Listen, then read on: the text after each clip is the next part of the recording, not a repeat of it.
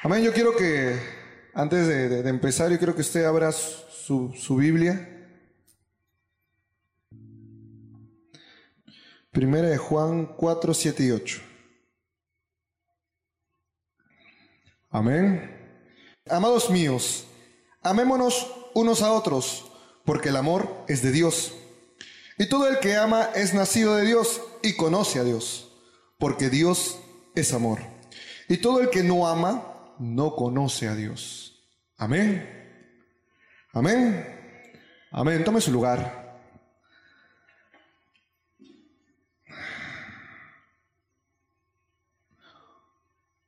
¿Cuántos de ustedes han estado alguna vez enamorados? Nadie.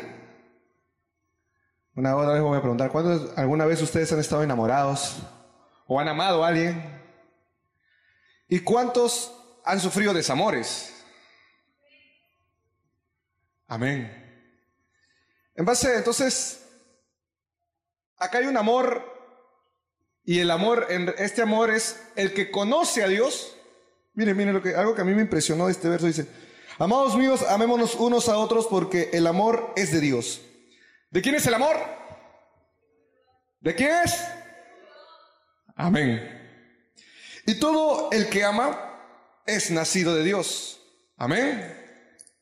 Y conoce a quién? A Dios. ¿Cuántos, cuántos han nacido de Dios? Estaba hablando de, la, de, que nosotros aceptamos a Cristo. Amén. ¿Cuántos han aceptado a Cristo en su corazón? Han nacido en este Evangelio. Amén. Entonces, si usted ha nacido en este Evangelio, usted tiene el amor de Dios. Amén. Y usted, hay algo más que agregan, usted conoce a Dios. Amén. Pero aquel que no conoce a Dios, dice que el amor no tiene nada que ver con él.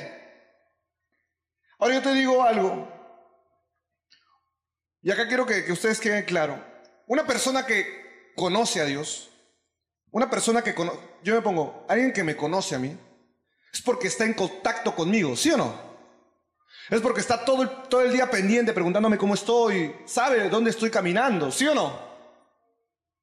Así es Dios. Para conocer a Dios, tienes que estar en contacto con Él, estar pendiente de Él, estar al tanto de Él. Ahora, yo te digo esto. Entonces, hermano, la persona del mundo ama.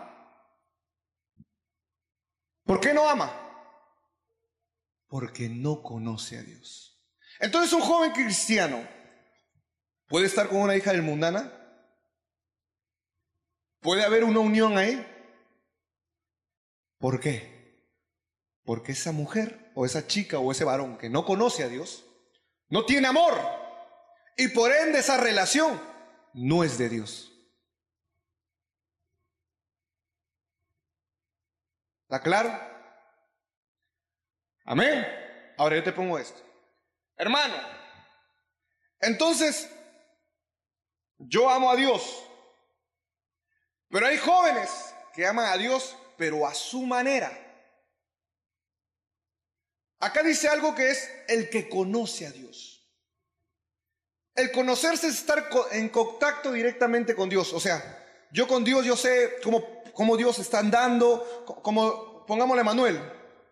Yo sé dónde vive Manuel, sé, sé lo que hace Manuel, sé dónde, dónde está caminando, porque lo conozco, sé dónde trabaja. Viceversa, él también me conoce porque sabe lo que yo hago, ¿sí o no?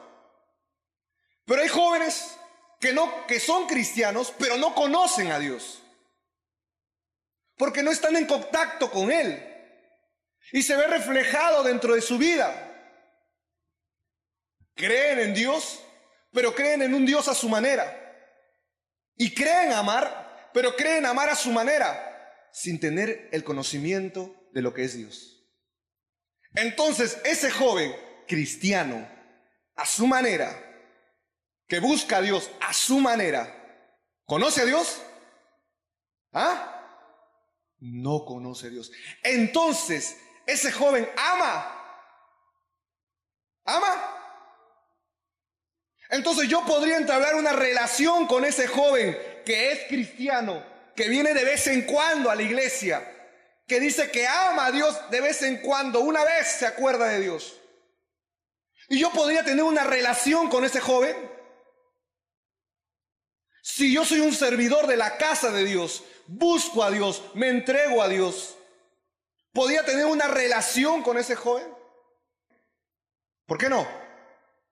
Porque no conoce a Dios. Entonces, aquí hay dos cosas distintas, hermano. El amor que proviene de Dios, porque el amor proviene de Dios, ahí dice que proviene de Dios. Y que el amor es Dios. Amén. Principio número uno. El que conoce a Dios, el que es nacido de Dios y conoce a Dios, ¿qué pasa? Ama. Porque el amor de Dios está en qué? En su corazón. Hermano, ¿puedo tener una relación con una persona del mundo? No. ¿Por qué? Porque ese hombre no o esa mujer no ama.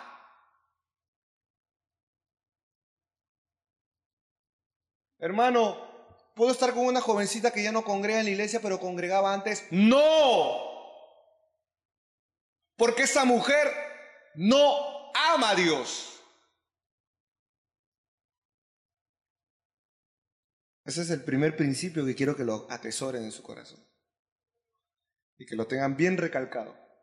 Y que cuando venga un joven a pedirle algún consejo o a pedirle algún punto de vista, usted bases en esa palabra. El que es nacido de Dios y el que conoce a Dios.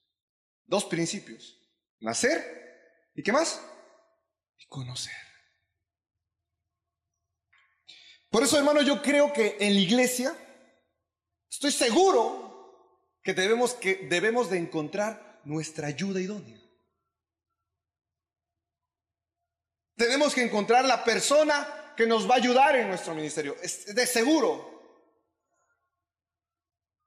No en el mundo, en la iglesia. Amén. Pero esa chica debe tener ciertas características. Y como le dije, tiene que conocer a quién? Conocer a Dios. ¿Y cómo se conoce a Dios cuando uno está en contacto con Él? Estoy pendiente, ¿dónde está mi Dios? Ah, hoy día hay, hoy día hay, hay un evento, voy a estar ahí porque yo quiero conocer más de Dios. ¿Qué me va a hablar Dios? Voy a ir al otro lado. No, que yo quiero conocer más. Vino un retiro, yo quiero estar ahí porque quiero conocer a Dios. Pero si hay un joven que tiene ese hambre por Dios y de conocerlo a Dios, pero hay una jovencita que no tiene ese conocer a Dios. Estamos hablando de, que uno puede amar a Dios y puede amar a Dios sobre todas las cosas, pero el otro no, no ama.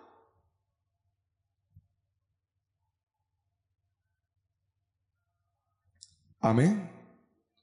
Ahora, yo quiero que ustedes entiendan, no es porque sea cristiano, ame a Dios. Porque hay jóvenes que son cristianos y no aman a Dios. Porque amar a Dios es obedecer qué? Obedecer su palabra.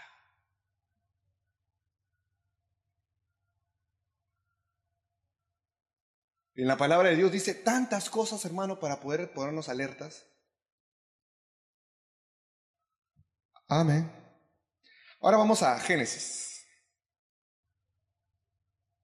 29.5, hermano.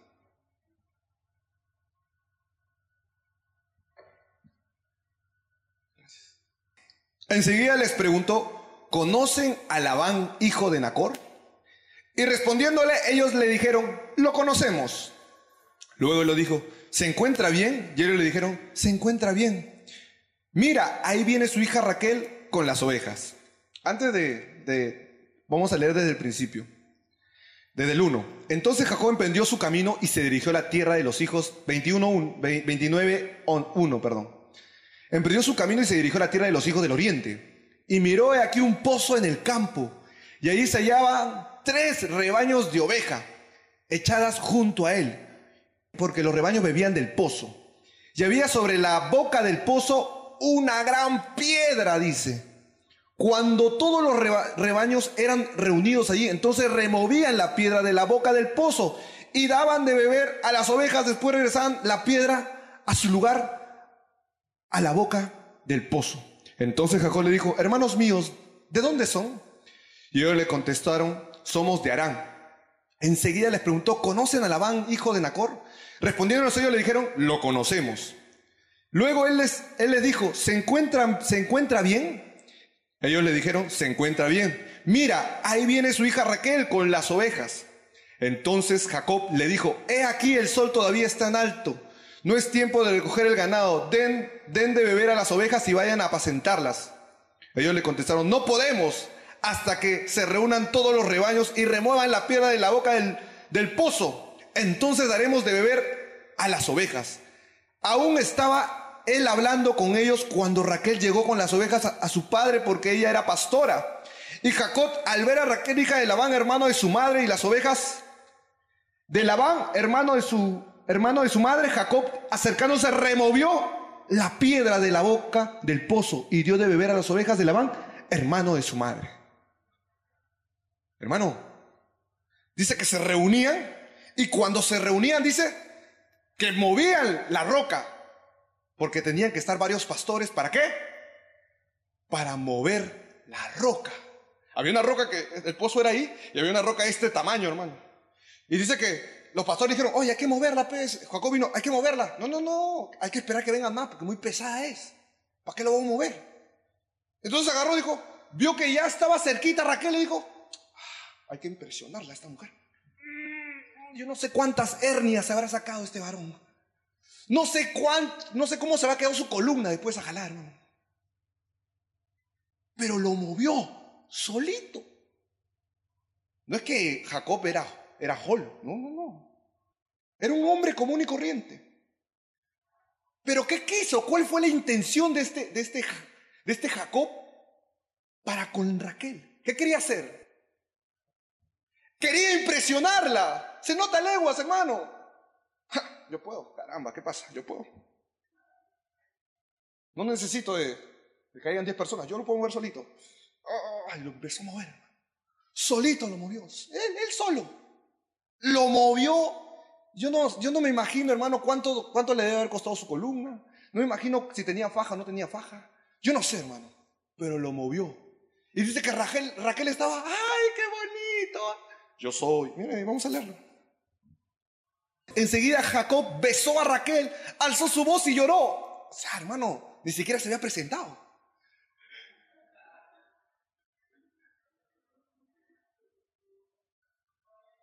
Ni siquiera se había presentado.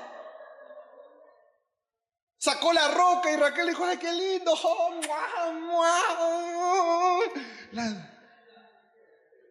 le dio vuelta. No sé, me estoy imaginando. Entonces Jacob dio a conocer a Raquel que él era pariente de su padre, ya que era hijo de Rebeca y corrió Raquel a comunicarle a su padre. Miren, hermano, este proceso, hermano. A mí me impresiona, hermano, porque no me había dado cuenta de ese detalle.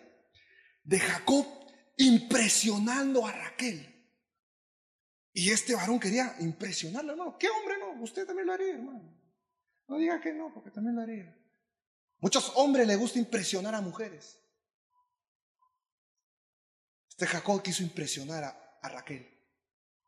Y qué, qué bonito, hermano. Por eso vamos a seguir leyendo. Dice, y después de esto, hermano, en el verso 15, hermano, entonces Labán le dijo a Jacob, verdaderamente eres mi pariente, pero me servirás de balde, hazme saber cuánto será tu salario.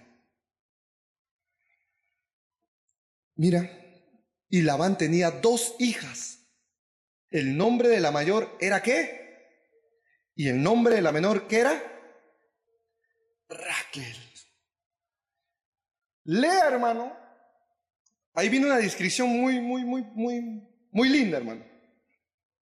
Dice que los ojos de Lea eran qué? ¿Qué? Según la historia, en otra versión dice eran tiernos. Lea era una mujer visca, así me virola, hermano. Pero Raquel, ¿qué dice? Ah. Ay, por eso le decía que quería impresionar a este Jacob. ¿Cuántos chicos le gusta impresionar a chicas lindas? Hermoso semblante. bello parecer.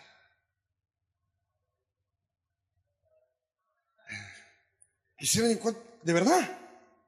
Entonces, hermano, yo lo veo a Jacob, hermano, decidido. ¿ah? Ahora yo quiero que usted, si quiere apuntar, lea, que significa lía en, en la Biblia. Significa una persona, tiene el significado de amor pasional. Y Raquel significa oveja de Dios. Lea tiene también otro significado que significa la amante.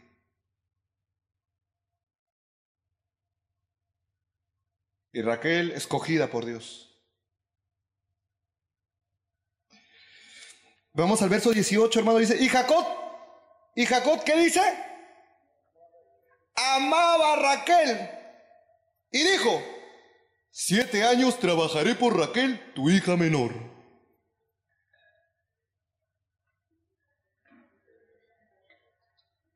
Mano, yo te pregunto, ¿ah? si tú fueras un poquito, poquito entendido. Si te preguntan, ¿cuánto quieres ganar? ¿Tú cuánto le habías puesto? No le pondría, hermano, yo quiero ganar 10 mil soles y de verdad, y después quiero casar, pedir la mano de tu hija. Uno lo más sensato, ¿no? Pero este dijo, siete años, siete años, sí, sí, sí, siete años. Sí, yo la amo, yo la amo, siete años, siete años. Siete años. Siete, cualquiera pide un año. Cualquiera pide, no sé, hermano, un mes. pero siete benditos años. ¿Cuántas chicas le parece eso romántico? ¿A cuántas chicas le parece eso bello? Que el chico que te pretende le diga a tu papá que va a trabajar para la empresa de tu papá siete años sin pago.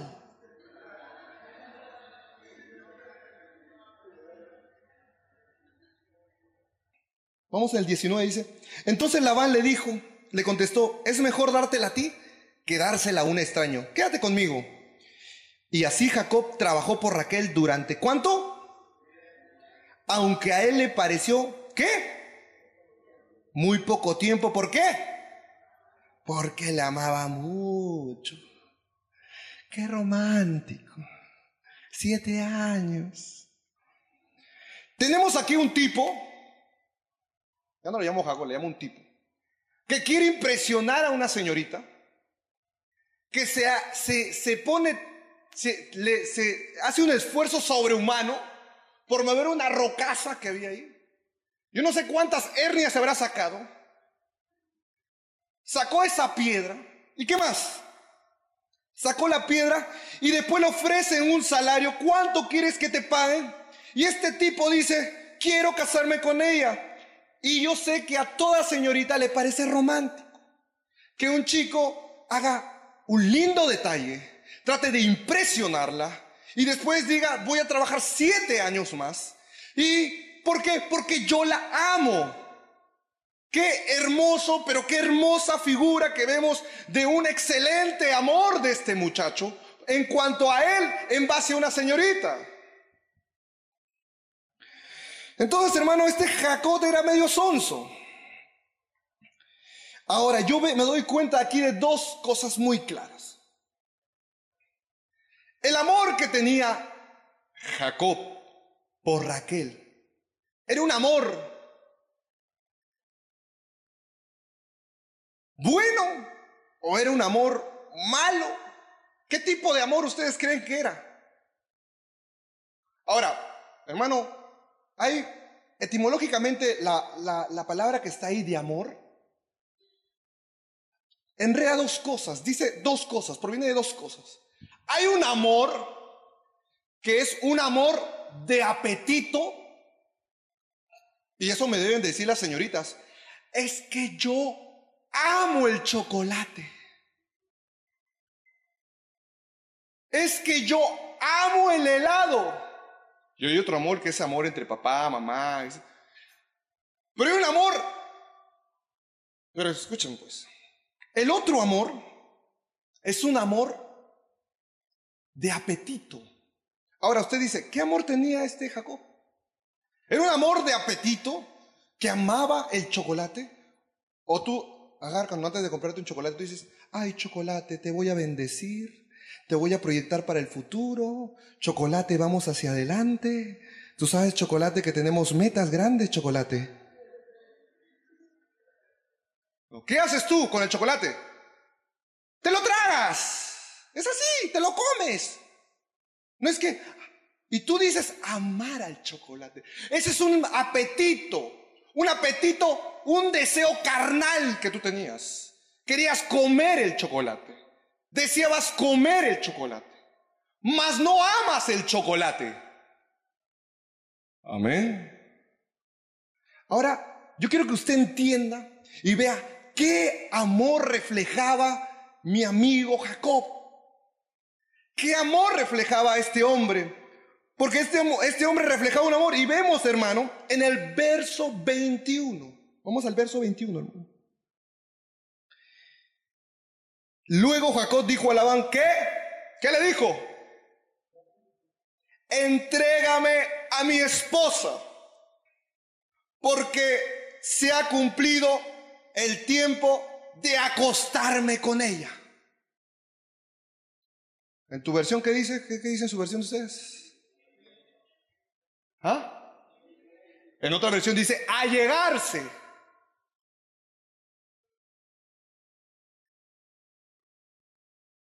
A llegarse con ella. Esa unión, hermano. Dame mi vieja, pues. Dame mi vieja. Ya trabajé siete años, ya. Dame mi vieja para acostarme con ella. ¿Qué pasó con lo romántico? ¿Qué pasó con los detalles tan preciosos? Que después, ya cumplí pues, ahora sí, vamos a la cama. Se le fue lo romántico, se le fue lo detallista, se le fue la piedra, se le fue los siete años. Lo único que quería era su vieja para acostarse con ella. Es lo único que quería. ¿De qué manera amaba este varón? ¿Era un amor o una obsesión de apetito carnal? ¿Qué era? Una obsesión de apetito carnal por la otra persona. O sea, que no todo lo romántico es amor. Es que hermano me regaló un ramo de flores, él me ama, me ama. No, señorita, él te desea. Es que me dio las entradas para ver el concierto de tal me compró. Él me ama. No te ama, te quiere comer. El deseo de Jacob era un apetito carnal basado en un amor que no era amor. Por eso ten cuidado, señorita, cuando un chico te pretende. En otras palabras, hay un amor falso que está motivado por un deseo, obsesión o apetito carnal. Y hay otro amor verdadero por un afecto genuino de tener un futuro, pero bajo una proyección divina en Cristo Jesús de bendecir a la otra persona, de cuidar, de proteger.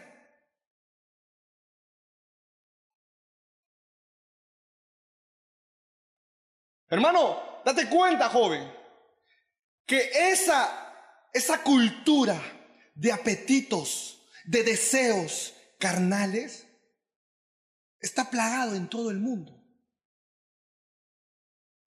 Y tú te compras el carro, ¿por qué? Porque tiene buen motor. No, hermano, te compras el carro porque arrasa con mujeres. Tú te compras el jabón, señorita, porque el jabón te nutre la piel o te compras el jabón porque se te ve más sexy. Sutilmente te están metiendo eso en la cabeza. y tú no te das cuenta. Porque esa cultura está plasmada dentro de este mundo. Es una cultura terrenal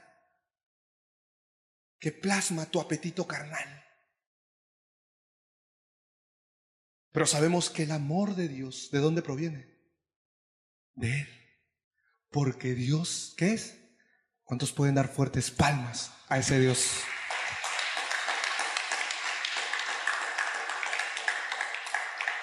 Aleluya. Por eso, hermano, no todo lo romántico es amor. No todo el que te dice, te amo, te está diciendo, te amo verdaderamente. De repente te está diciendo, te amo, pero te deseo. Y en la Biblia nos topamos con varios casos. Uno de estos casos es el de Jacob. Ya le dije, ¿no? Ya vio la diferencia entre el amor de Jacob. El otro caso es Dina. ¿Se acuerdan de Dina? Si quiere apunte, está Génesis 34, 34, 8. Hay otro caso en la Biblia. Está en 2 de Samuel 13:1. Tamar. ¿Lo puede leer este, Manuel?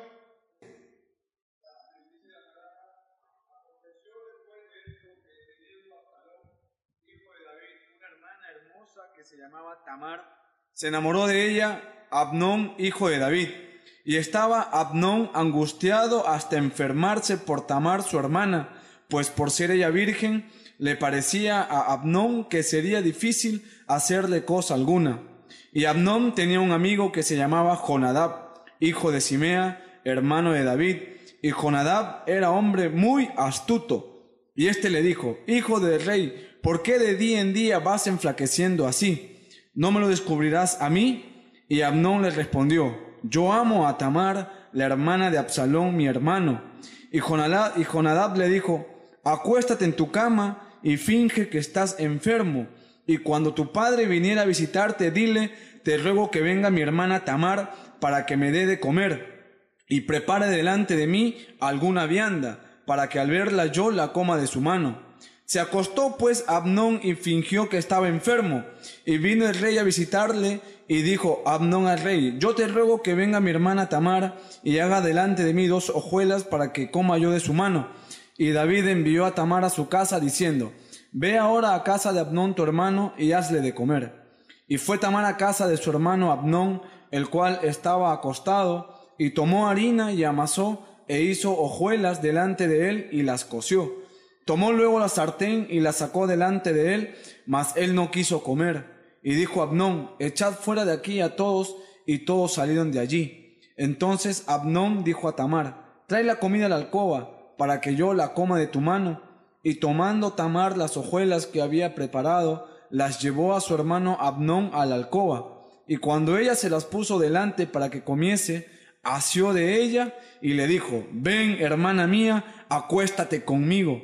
Y ella entonces le respondió, no, hermano mío, no me hagas violencia, porque no se debe hacer así en Israel, no hagas tal vileza, porque ¿a dónde iría yo con mi deshonra y aún tú serías estimado como uno de los perversos en Israel? Te ruego que pues ahora que hables al rey y él no, y él no me negará a ti.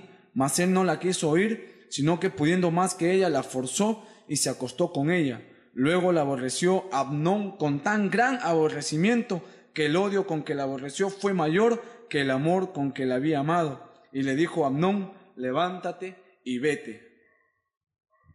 Amén. Ahí vemos otro caso. Está terrible, ¿no, hermano? Dice que este hombre estaba flaco. No comía ya. Es que estoy tan enamorado de mi hermana. No comía, estaba flaco. ¿Cuántos jóvenes hay aquí en este lugar así? Y acá hay algo que se llama, hermano, respeto a una autoridad.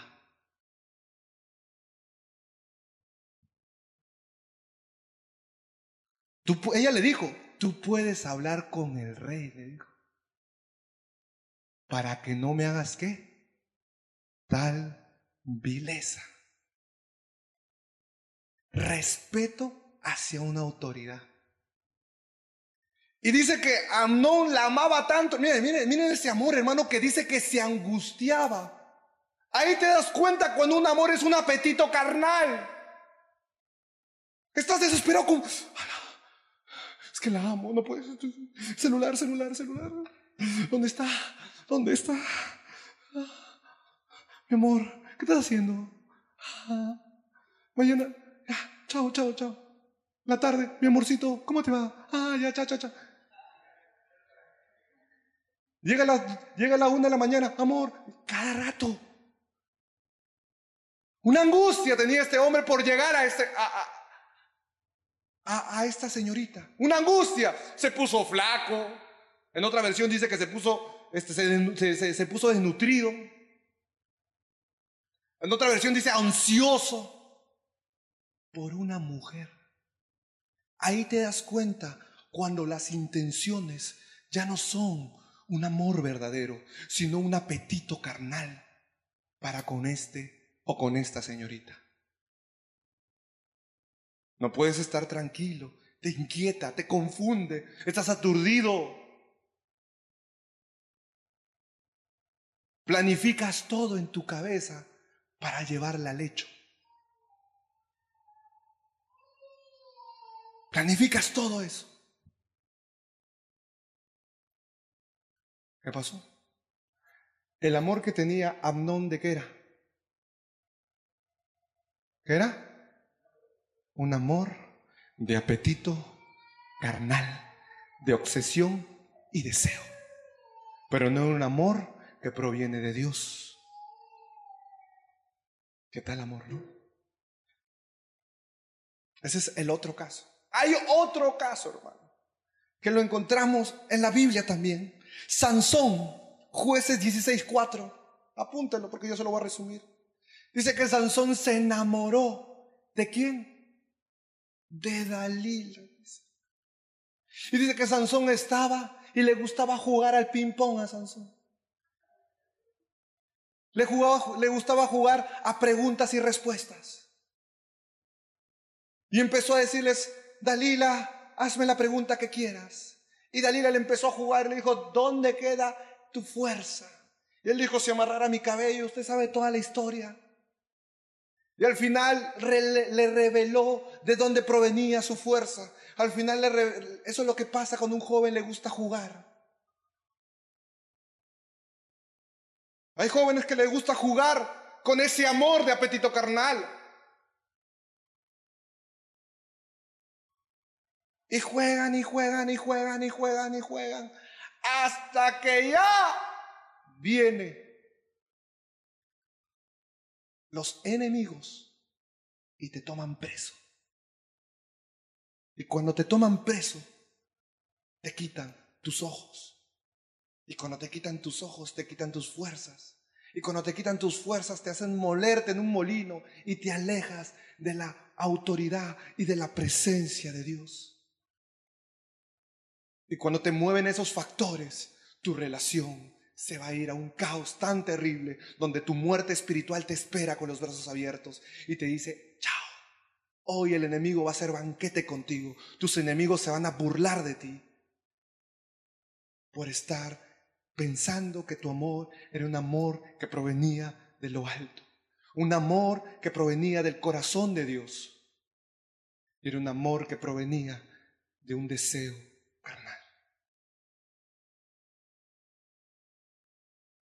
Porque cuando un joven siente por primera vez un sentimiento, son cosas nuevas, nunca lo sentiste. Y más si eres un hijo de Dios empiezas a sentir un sentimiento hacia una persona, es algo nuevo para ti. Tú no tienes experiencia. Así me digas que tuviste cinco mil enamoradas antes de conocer al Señor, eso no sirve de nada, porque dice la palabra que en Cristo nueva criatura, ¿qué? Entonces necesitas entender en base a las cosas de Dios cómo manejar esa situación. Y ese es el error de muchos jóvenes que creen tener la experiencia y no tienen ninguna experiencia. Y confunden su amor y se dejan gobernar por las pasiones juveniles de su vida, por ese apetito, ese deseo. Y lo que hacen es matarse. Si tú tienes un año, dos años, tres años en la iglesia, cuatro años, no tienes experiencia. Necesitas siempre ser supervisado por Dios, por alguien, por una autoridad, para que pueda velar tu vida, para que no te mates. Si tú empiezas mal, joven, y después lo quieres hacer bien, lo malo que hubo en atrás te va a acompañar hasta ahora. Y el único que te puede ayudar es Dios. Él es el único que puede socorrer tu vida y puede cubrir tu vida y puede cobijar tu corazón.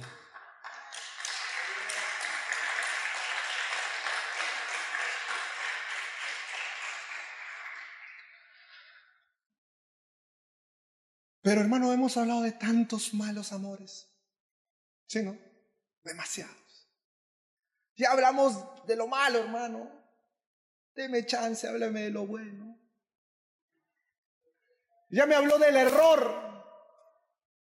Ahora hábleme de la solución. Y déjame decirte que hay solución. ¿Y quién más, hermano, que refleja el amor que nuestro Señor Jesucristo? ¿Quién más que Él que tiene un amor puro? Un amor precioso. Un amor que sana un amor que cuida, un amor que protege, un amor que te quiere bendecir y mejorar tu vida. Ese amor, ¿quién lo tiene? El Señor Jesucristo.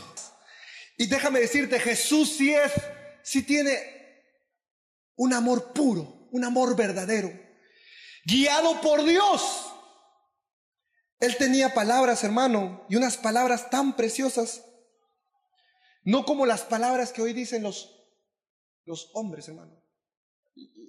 Y, vamos a decirlo, hermano.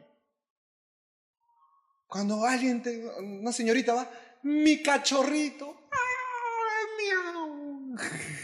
Sí, porque las palabras humanas endulzan. Endulzan las palabras humanas, endulzan, embelecen, te envuelven. Pero el Señor tiene sus palabras también, tiene unas palabras preciosas. Jesús tiene un amor verdadero y sus palabras, hermano, curan, sacian y sanan tu ser. ¿O no has sentido eso cuando Él te amó? ¿Cómo te sentiste cuando Él te amó? ¿Sentiste paz? te sentiste chulo.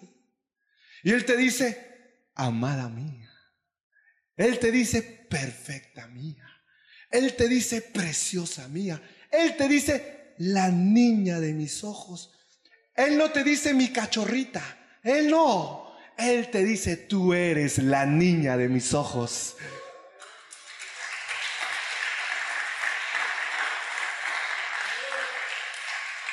Aleluya. Y su amor, hermano, no solo, hermano, se basó en siete años. Su amor no solo se basó en sanarte, Él te ama por la eternidad. Él no tiene años. Él no dice te amo hoy y mañana no te amo. Él te ama siempre.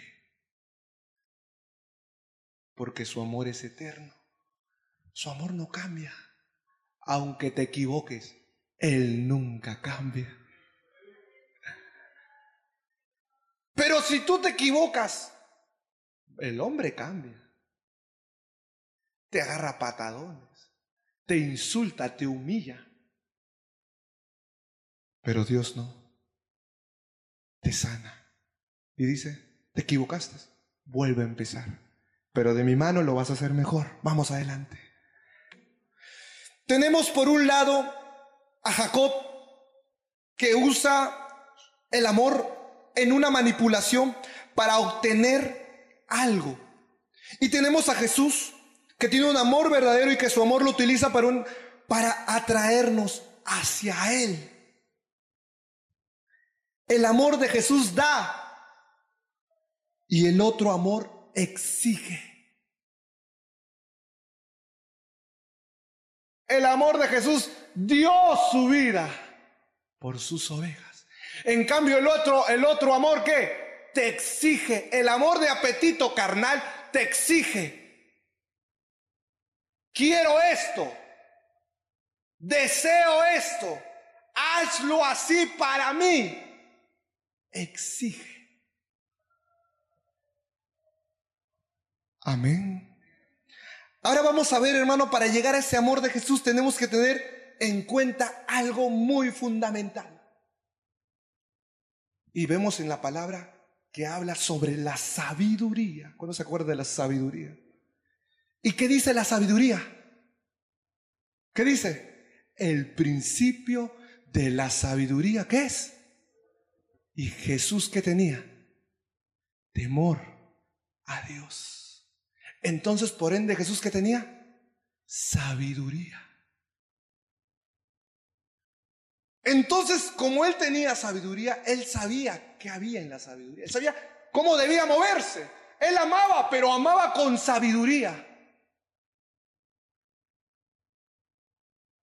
Y la sabiduría te guarda, hermano. Cuando lo crees. Proverbios 7. Vamos a Proverbios 7 para que usted. 7, 4 y 5. ¿Qué dice? Di a la sabiduría, ¿qué? Tú eres mi hermana. ¿Y qué más dice? ¿Para qué? Ah, miren hermano. Para que te guarden de la mujer extraña y la mujer ajena. O sea que si hay un joven que le gustan las mujeres ajenas y extrañas, ¿qué es una mujer extraña? Una mujer que no conoce. O sea que si tú, si un joven tiene sabiduría, ¿qué va a pasar?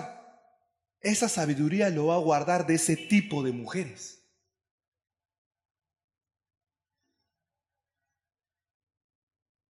Esa sabiduría te va a guardar de, esa clase de hombres.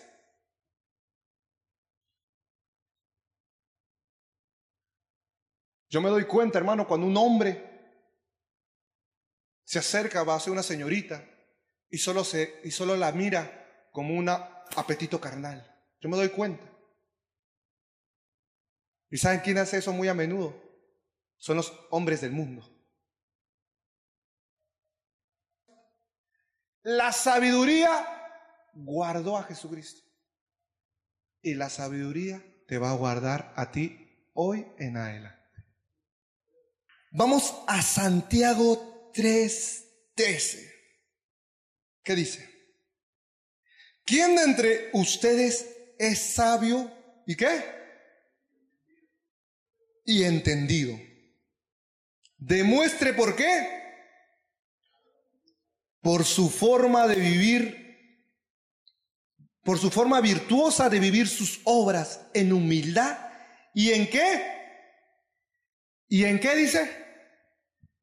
Y en de sabiduría, dice. Humildad. Humil, en su forma, perdón, en su forma de vivir virtuosa, de vivir sus obras. En humilde qué? Sabiduría. Santiago 3:13. Amén. 14. Pero si hay envidia amarga o rivalidad en sus corazones, no se enaltezcan contra la verdad ni engañen, porque entonces tal sabiduría no es la que desciende de qué? De lo alto, sino que es qué? De los razonamientos del qué? Animal, dice una versión, el mío dice razonamientos del alma, es sentimientos. En otra versión dice sensual. Y de diabólica, dice. Y diabólica. Diabólica. Vamos a seguir leyendo, hermano. Porque donde hay envidia o rivalidad también hay confusión y toda cosa maligna. O sea, hermano, que esas cosas que tú me estás hablando, que yo te estoy diciendo, dice, pero en otra versión dice, pero tenéis celos, en el 14 dice, pero tenéis celos amargos y ambición personal en vuestro corazón. No seáis arrogantes y así mintáis contra la verdad. O sea que, hermano, hay un deseo. Mire, hermano, aquí hay algo muy, muy puntual que, que, a mí me, me, me causó. Cuando una persona tiene la sabiduría de Dios, adquiere varias cosas, pero cuando no lo tiene, adquiere estas tres cosas. ¿Cómo se llama? Vamos a leerlo otra vez terrenal, ¿qué más? Animal, ¿y qué más? Y diabólica. ¿Te imaginas un joven con esa sabiduría? Un joven con una sabiduría terrenal, animal y diabólica. ¿Cómo se comportan los animales? Seguían por su instinto. Seguían por lo que... Tengo hambre, tengo hambre. Seguirían por su deseo, por su apetito. O sea, Jacob, ¿qué sabiduría tenía? ¿Ah? Una sabiduría terrenal. ¿Qué más? Animal. ¿Y qué más? Y diabólica. O sea que si yo me comporto como Jacob, ¿qué tengo? Sabiduría qué? Terrenal. ¿Qué más? Animal. ¿Y qué más? En otra versión dice sabiduría natural, sabiduría eh, sensual y sabiduría este, de, de demonios.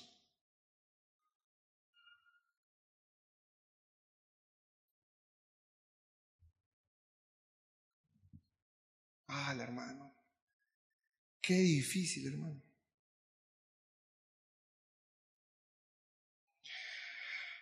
Aleluya. Por eso vemos, hermano, a, gente con ese apetito, hermano, con un apetito desmedido. Y ese apetito trae egoísmo, porque ahí dice, porque entonces tal sabiduría no es la que desciende de lo alto, dice. Ahí está, dice, pero si hay envidia, en otra versión dice, pero si tenéis celos, o sea, la sabiduría terrenal, ¿te da qué? Celos, celos y celos. O sea, hermano, ¿el celo qué es? Es un egoísmo. El celoso es egoísta. Y si tú por ahí tienes celos, de repente ves una hermana y la hermana ni siquiera te para balón, pero tú, ay, ¿cómo conversa con ese hermano? No, ay, no, no, no, no, voy a hablar con ella. Como somos patas, yo le voy a decir, hermana, ese hermano es del diablo, no te juntes con él.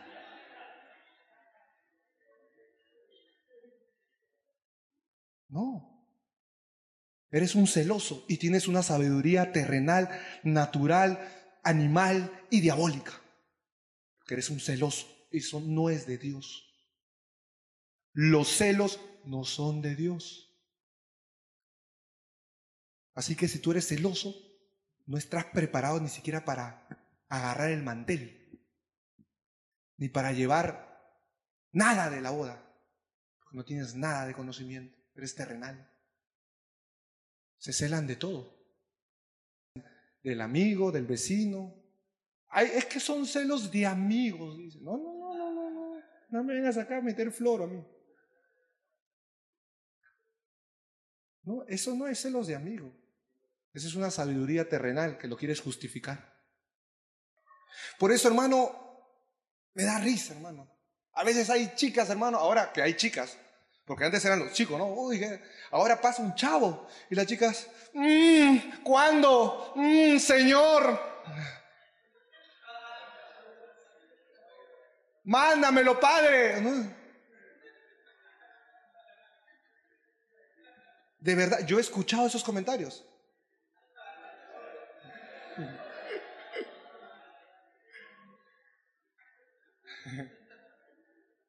Es que Usted sabe.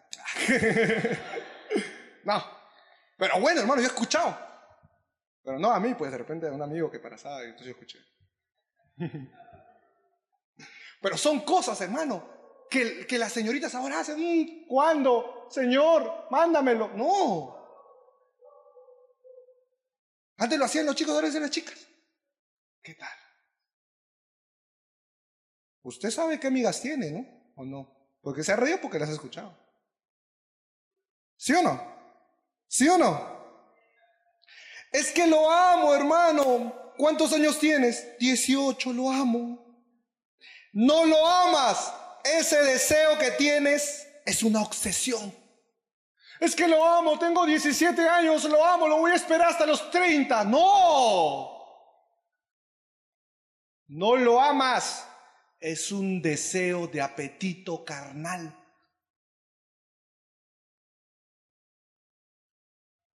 Es que hermano, es, es que su ojo tiene un punto marrón. ¡Ay, me derrito! No, no es amor.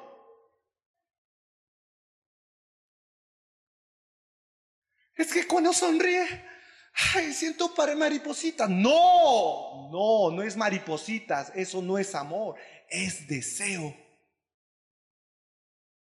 Por eso se ve ridículo cuando yo vengo y escucho dos mocosos que tienen una relación y que se van a esperar hasta los 30, dice. Es que yo, es que, es que yo la amo. No, es que, eh, yo la amo. Recién le salen los gallos y. No, no es amor, papá, no es amor. Te desea. Desea. Y lamentablemente confundimos las cosas.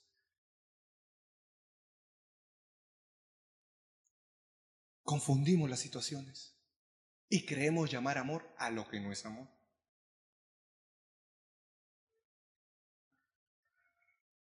Por eso cuando un joven está obsesionado, hermano,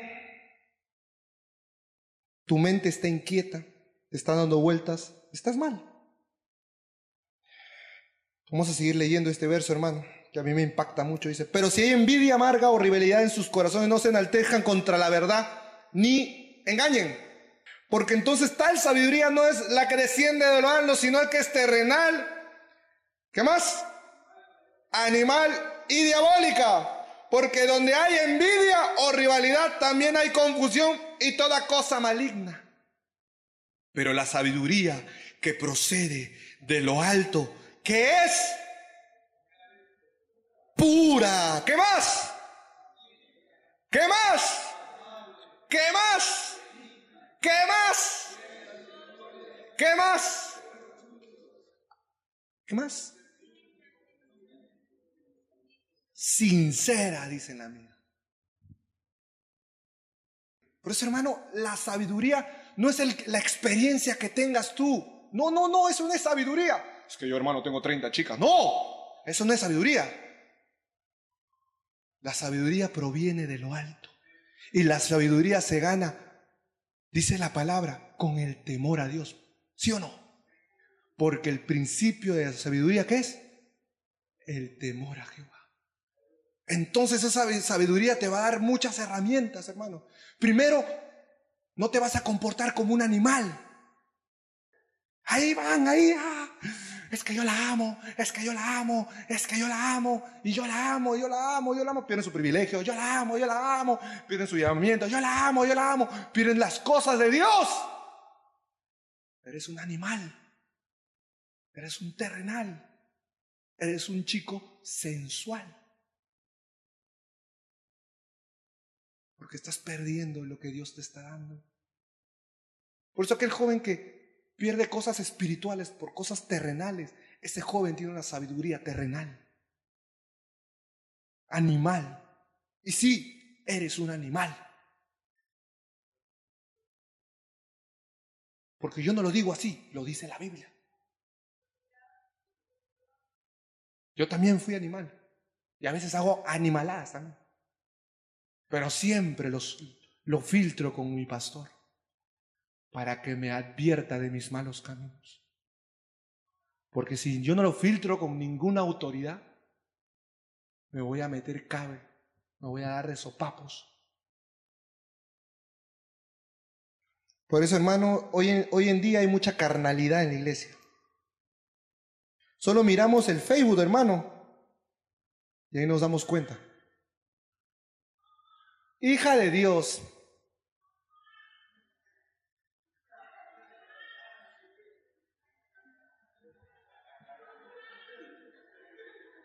Sí, hermano, ponen su nombre arriba y entre paréntesis, palabra miel. No, hermano.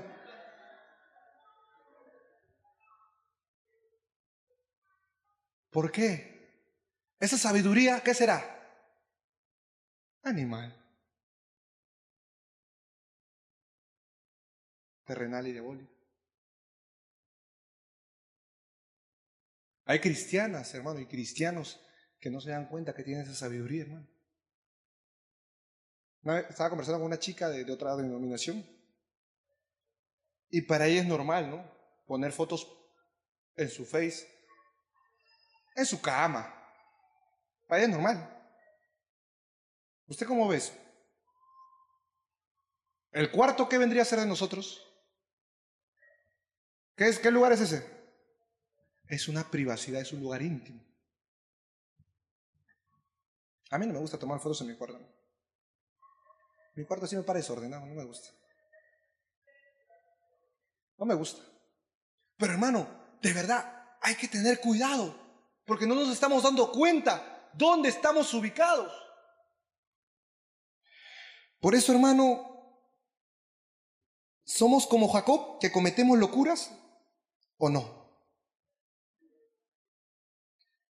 ¿Qué tipo de sabiduría tienes tú? Ahora sí te pregunto yo. Ponte a pensar, ¿qué tipo de sabiduría tienes tú? Hermano, ¿verdad? Soy animal, hermano. Vamos a leer los tipos de sabiduría que son de Dios. Amén. Dice que es pura. No está tratando de violar los principios de Dios. Si tú estás haciendo algo en contra de la Biblia, no eres puro estás violando la Biblia. No está tratando de querer tomar ventaja sobre la otra persona.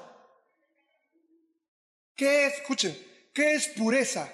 Es no estar tratando de tomar ventaja sobre la otra persona.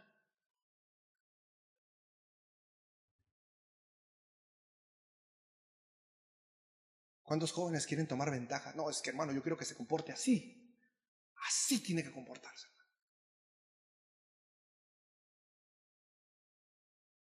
Sino que tiene pureza, respeta los límites que tiene la otra persona. Respeta la integridad física, emocional de la otra persona. Amén. No viola la intimidad de otra persona, no viola los sentimientos de otra persona. ¿Cómo se viola los sentimientos de esta persona? En eso las mujeres me van a, me van a atinar. Porque muchas veces los hombres somos los que prometemos bastante. Y las mujeres, de alguna manera, si tú le das un sentimiento a una mujer, lo que va a hacer esta mujer es proyectándose, en su mente se proyecta. Ya se proyecta a los 70 años, ya, los 70. Contigo, cochito sin muelas, ya se proyecta, se proyecta. ¿Por qué? Porque así es. Las, las, mujeres por diseño son así. En cambio, los hombres no. ¿Y cuántos hombres hemos maltratado y dañado a mujeres en base a ese principio? Hemos manipulado su pureza. Hemos violado sus sentimientos. Hemos tomado ventaja sobre ellas.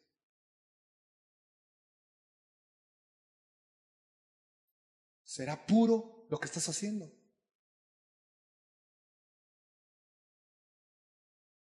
¿O verdaderamente quieres tomar ventaja sobre el otro?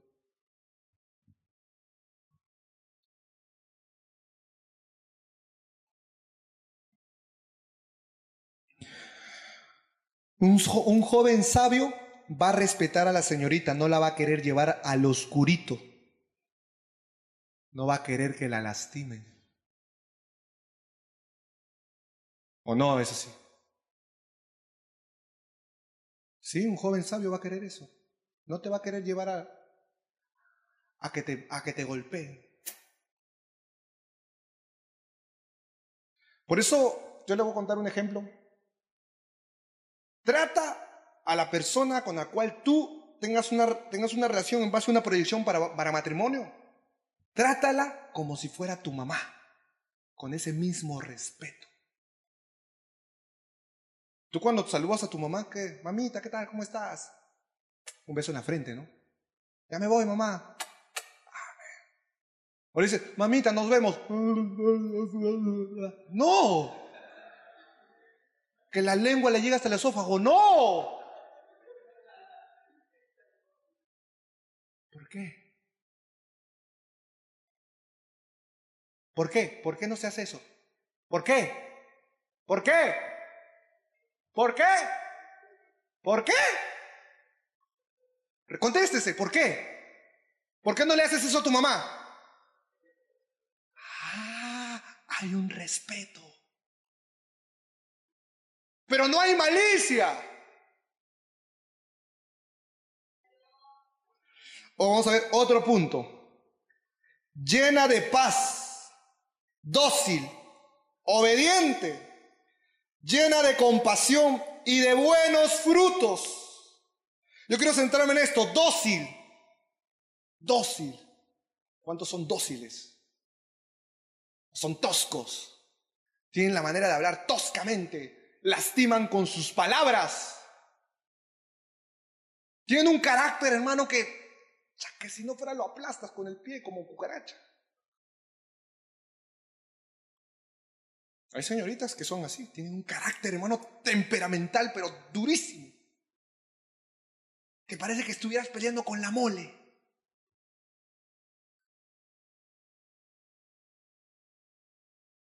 Esta sabiduría te va a hacer manejar tu temperamento, va a ser dócil, saber controlarte. Después, ¿qué dice? Produce buenos frutos. ¿Cómo se comporta? ¿Cómo te comportas? ¿Qué produce? ¿Qué produce tu sentimiento? Eso te pongo en tu corazón. ¿Qué produce lo que sientes? Mira, Hermano, yo siento algo por esta mujer, pero ¿qué produce eso? ¿Qué produce? Produce que te vayas de la iglesia. De buenos frutos, dice. ¿Produce qué? Que te pongas carnal. Eso produce. ¿Qué produce? ¿O produce qué? No, hermano. Gracias a esto, hermano, yo estoy sintiendo esto, pero yo le dejé la mano de Dios y yo, hermano, estoy aquí y quiero seguir sirviendo más, hermano. Está produciendo un buen fruto. Aunque tú digas, hermano, está produciendo algo en ti. Pero hay sentimientos, hermano, que producen basura. No producen buenos frutos.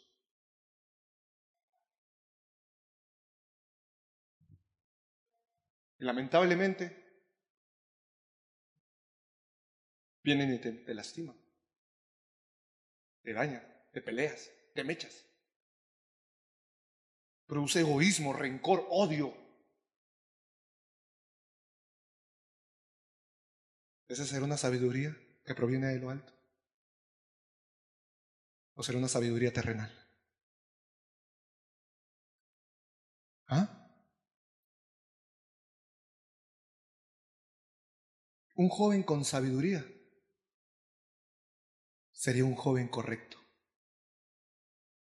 Un joven, una señorita con sabiduría. El pastor no se metería en problemas, hermano. Porque tienen sabiduría. ¿Y dónde se adquiere la sabiduría? Buscando de Dios. Entonces, hermano mío, Dime cómo está tu conocer con el Señor, tu contacto con Dios, tu respeto a Dios y te diré qué tipo de sabiduría tienes tú.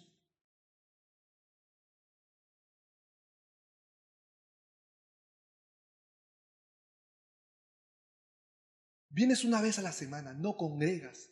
Congregas de vez en cuando, no buscas de Dios. ¿Qué sabiduría quieres tener, obtener? Te abocas más a tu trabajo, más a los estudios.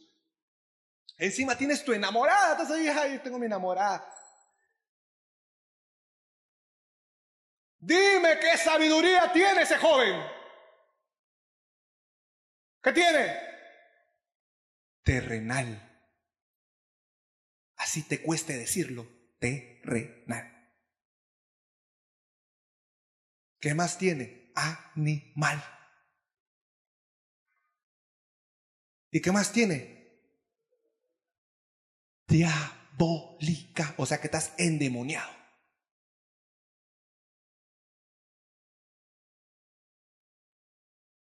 ¿Qué tal, no?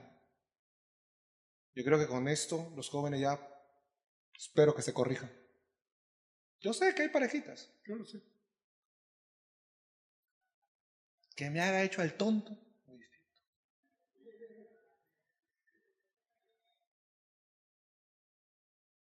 Por eso he hecho esta enseñanza. Conversando con el pastor y todo. Por eso. Porque había una necesidad dentro de la iglesia. Muchos jóvenes estaban yendo a la perdición porque están empezando a sentir cosas y no saben qué hacer.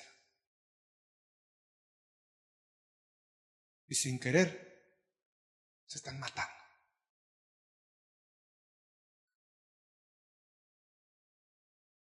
¿Qué más dice? Vamos a leer. Ahora yo quiero preguntarte algo. Con esto, con esto ya cierro buenos frutos. ¿Diez más? ¿Diez más? No quiero levantar, levanta tu mano a los que diezman porque... Porque la palabra dice, ¿no? ¿Habla del diezmo o no habla del diezmo? ¿Habla o no habla? Entonces estás obedeciendo la palabra si diezmas. Pero si no diezmas, no tienes buenos frutos. Eso es un fruto. Diezmar es un fruto. ¿Qué estás haciendo? ¿Conoces a Dios? Voy a dar a su obra.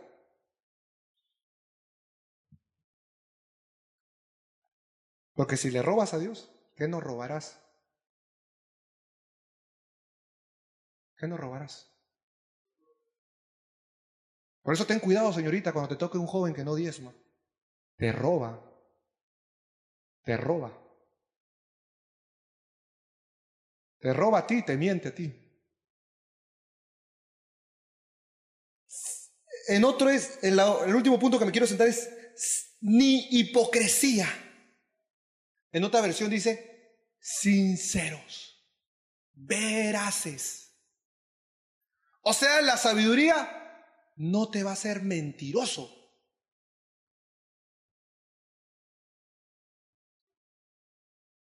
No te va a hacer mentiroso. Mira, yo, yo me he topado con, con muchas realidades. Y hay una realidad que si a ti te agarra una señorita y tú eres hipócrita con ella, miren, Hipócrita, ¿en qué sentido? De que eres hipócrita, que tú, es que si yo me muestro tal como soy, ella no me va a aceptar. Estás así poniendo una careta de mentira. Y eso se llama sabiduría terrenal. Porque estás siendo hipócrita. Es que hermano, si yo le cuento, hermano, de que de que, de que yo tengo así, soy así, soy molestoso, que soy así. Que si yo me muestro tal como soy, me gusta hacer chistes, hermano. Y cuando estoy con ella, cuando ella pasa, yo me quedo mudo. O hermano, yo me hago el que conozco la Biblia con ella. Esa es la única. Viene ella y abro la Biblia. No me Jesús, Padre.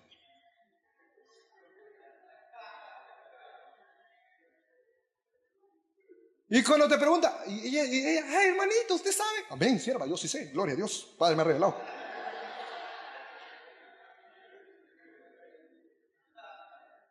Y en vez de adoctrinar, pura soncera hablas.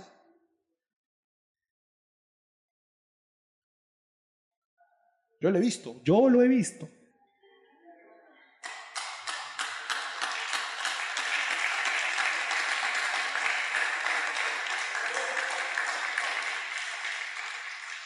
¿Por qué no te muestras tal como eres? Porque eres un hipócrita. Eres un mentiroso. No te muestras tal como eres. Y déjame decirte que la verdad sale. Sale. Tu carácter va a salir de fregado que es, va a salir. Si eres celoso y lo encubres, va a salir. Salir, todo eso va a salir. Todo eso va a salir. Si no sale ahorita, va a salir en el matrimonio.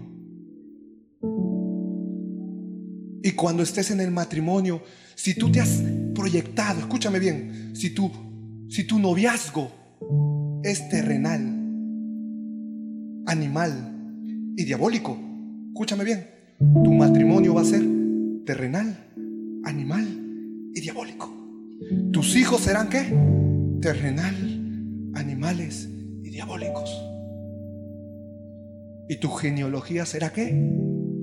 Animales, terrenales y diabólicos. Porque no te proyectaste.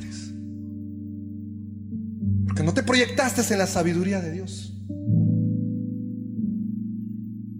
Hay cosas que estás haciendo que son terrenales. Hay cosas. Yo sé que hay jóvenes que están diciendo ahorita en su corazón, ya la regué. Yo ya la regué, hermano. Yo la arreglé, hermano, porque porque me pasado, hermano, yo de verdad la regué. Yo no te condeno, joven.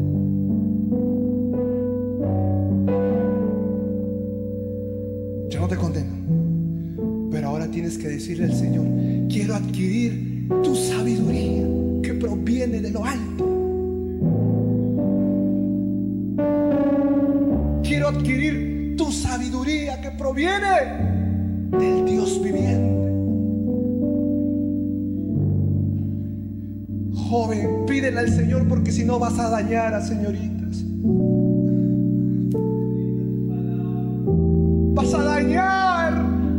Sentimientos.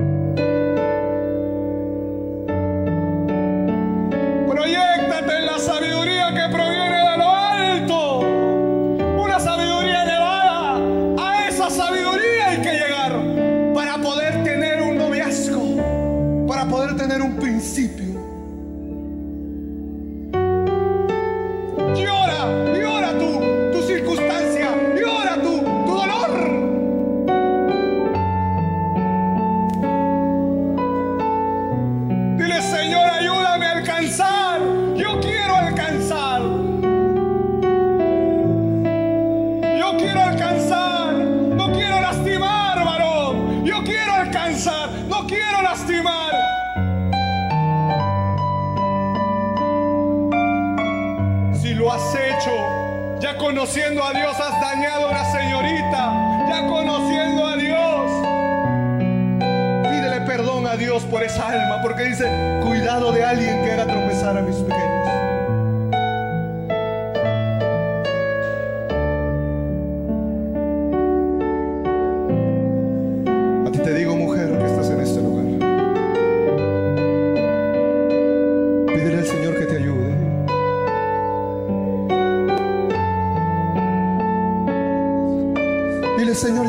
Alcanzar esa, Señor, es- es- esa voluntad que tú estás hablando.